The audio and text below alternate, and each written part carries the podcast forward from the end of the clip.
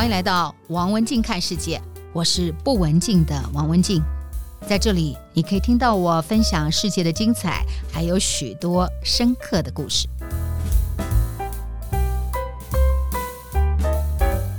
这个世界上有一个国家，世界上最高的十座山峰，有八座位在它的国家境内，包括圣母峰。这到底是哪个国家呢？今天坐在餐桌环游世界，我们要去尼泊尔。现在我们就先用一分钟来看尼泊尔。尼泊尔跟中国还有印度接壤，因此它很受到中国的西藏还有印度文化的影响。在二零零六年之前，尼泊尔还是世界上唯一的印度教的王国。这个国家有百分之八十的人是信仰印度教，那么也有百分之十的人是信仰佛教的。由于它很受到印度教的影响啊，所以在尼泊尔的街头，我们到处可以看到拜不同神的这个庙。所以在加德满都。尼泊尔的首都就是有一个称号叫做“满天神佛之都”。尼泊尔的印度教跟佛教信仰是交织在一块的，所以很多他信仰印度教的教徒，他们也在某种意义上面被称为是佛教徒。那么印度教的教徒，他们是会去佛教的寺庙，同时在尼泊尔，佛教徒也会去。印度教的寺庙，他们是互相会参拜对方的神。由于这种互相的尊重，所以在尼泊尔的印度教跟佛教徒之间的差异基本上是比较小的。所以过去几千年来哦，尼泊尔的印度教徒跟佛教徒，他们基本上是没有宗教的冲突，这是非常特殊的，跟欧洲是很不一样的哦。对于宗教信仰的这个对立是很不一样的。这是尼泊尔。那尼泊尔的第二个特色是，这世界上最高的十座山峰当中，有八座是在尼泊尔境内。我们刚说过了，包括了圣母峰，所以这个地方它有高山之国的称呼。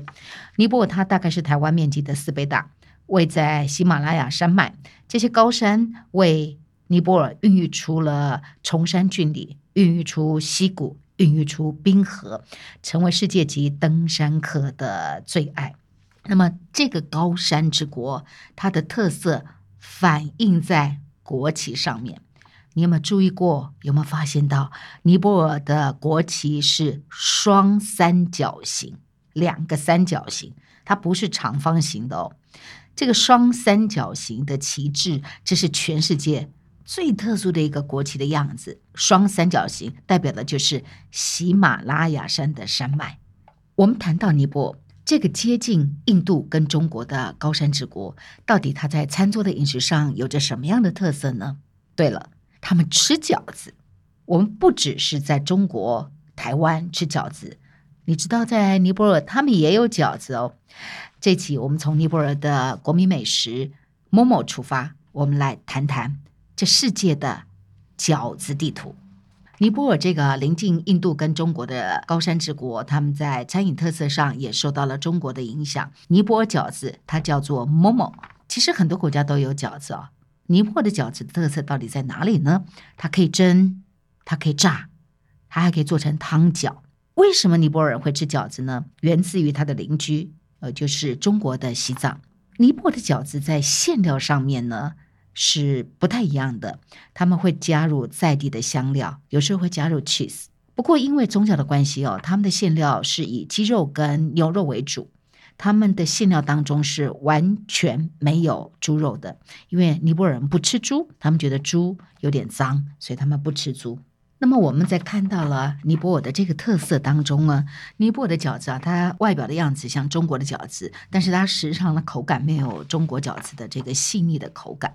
刚刚说了，尼泊尔的饺子主要是源自于西藏，所以它更像西藏的传统小吃——西藏的藏包。但是它比西藏的藏包呢更青出于蓝胜于蓝。尼泊尔的这个 Momo。尼泊尔饺子，它比藏包或者比我们的饺子，它的花样更多，它的口味变化更大，它的颜色变化更大。这个到底变化有多大？你坐稳了，别吓一跳。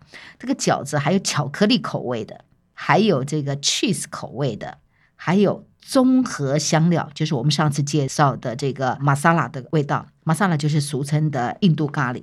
我们之前在谈印度餐桌的时候介绍过玛莎拉，它就是把丁香啊、月桂叶啊等等加热、烘烤、磨成粉之后做成它的馅料。尼泊尔人呢吃饺子真是一绝。刚刚提到了，它有还有 cheese 口味的尼泊尔饺子，里头呢是包了整块的 cheese，然后放到油锅里头炸，炸的整个皮都是酥脆的，一口咬下去，哇擦，满嘴的 cheese 的味道。除了 cheese 的饺子，还有做成甜的滋味啊，甜品的这个 momo，它的馅料就是用红豆砂糖制成的，所以吃起来像什么？像汤圆，所以你会以为你在吃汤圆。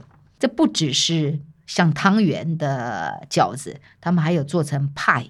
他们把饺子皮包着各种的果酱，同样的也是放到锅里头去用大火油炸。好、这是 momo 派，就是尼泊尔甜饺子。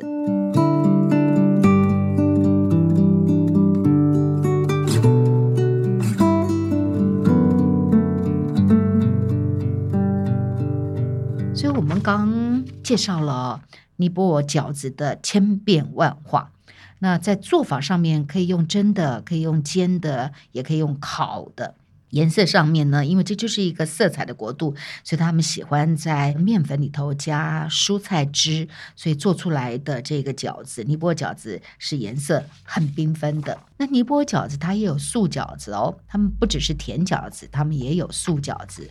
大家可以了解到，在南亚或者在印度教高种姓的人群当中，他们基本上是吃素的，所以素饺子是存在的。不过它的馅料同样都是素饺子，但它跟中国用的素饺子是不一样。我们台湾的素饺子是用菜剁菜或是菌类、菌菇类去入馅，但是尼泊尔的素饺子用的是什么素料呢？什么素材料？他们用马铃薯，他们用豆子作为主料。这为什么会跟我们的这个素饺子里头的料不同呢？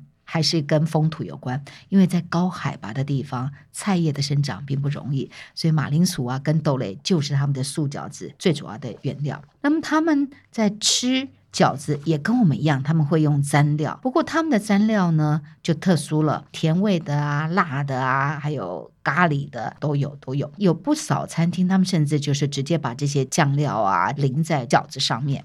馅料当中，我们的饺子口感是比较 juicy 哈，所以一般这个馅呢会选用有瘦肥比例都有，吃起来才会有多汁的感觉。那么搭配的蔬菜的分量也比较多，比如说有时候会放水分比较多的高丽菜。不过尼泊尔人呢，他们喜欢的饺子呢，他们喜欢用柴一点的肉，鸡胸肉。你可能会觉得说这样好吃吗？哎，这就是尼泊尔人的特别，就是文化的不同。尼泊尔的馅料，他们不使用多汁的这个内馅。原来他们很关键的是，对他们来讲，饺子的另外一个重点是蘸酱，蘸酱才是让整个口感很滑顺的重心。所以在表现上面，尼泊尔饺子的酱料通常是很精彩，最常见就是以番茄为基底，然后加很呛的香料，叫阿扎，它源自印度的一种甜辣酸酱。那到底怎么做呢？还还蛮复杂的。它这个酱料是要用炒的，很经典的做法就是锅子热油之后，加入了像孜然呐、花椒啊、姜黄啊、蒜头啊、干的辣椒，啪呲啊，香料在这个热锅里头滚，然后再放入新鲜的这个番茄下去炒，炒到那个变色，最后熄火，再把香菜呀、放进去，然后再挤进柠檬汁。他们可是很讲究，就是在做这个酱料上面，比起我们来是费工很多。虽然尼泊尔他们并不是一个很富裕的国家，不过它反映在饺子上面是充满了不可思议的想象哦，非常非常有意思。那尼泊尔饺子呢，有它很丰富的这一个部分，但是在其他地方呢？其他地方也像尼泊尔人一样吗？吃饺子也这么讲究吗？或者在其他地方呈现出来的饺子有着什么样的意想不到的精彩呢？我们在今天的坐在餐桌环游世界的这一张世界地图，这是一张以饺子为主的世界地图。我们从尼泊尔出发之后，我们走到了中国，然后我们再延伸到西方，我们到欧洲去。我们先到意大利。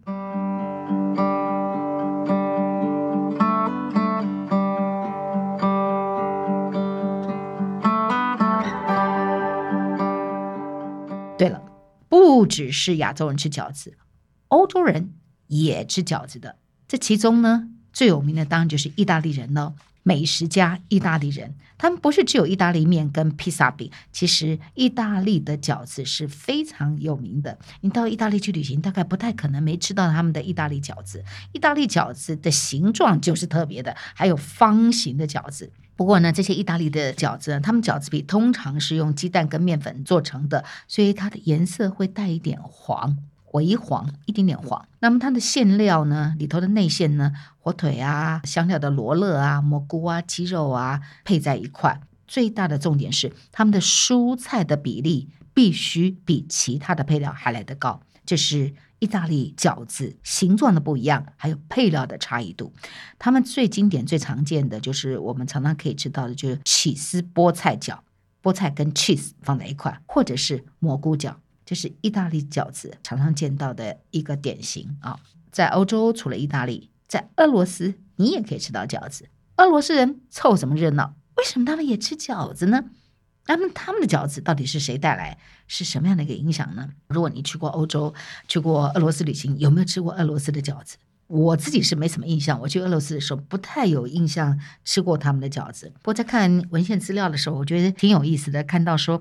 俄罗斯人吃饺子是受到蒙古人的影响，是蒙古人从中国那里学到之后呢，引入到俄罗斯。但蒙古人为什么引入到俄罗斯？你知道，俄罗斯现在很强，那俄罗斯以前是曾经被蒙古人统治相当久的一段时间，后来这个饮食文化就影响了俄罗斯人。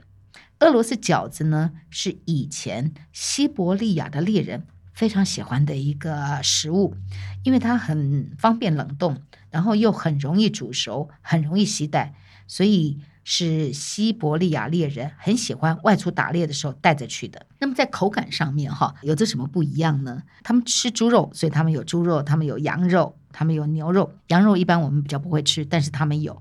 然后他们会再加上一点洋葱，而最最特别的是，他们在吃的时候呢，还会加上。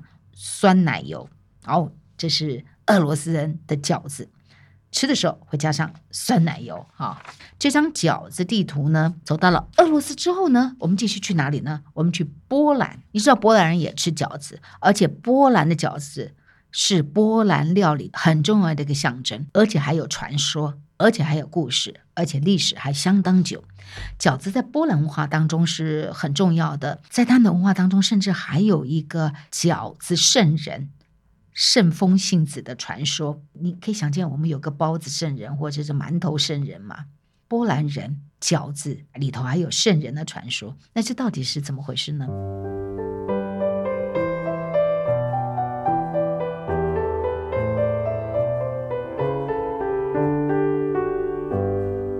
一样，波兰人也曾经被蒙古人入侵。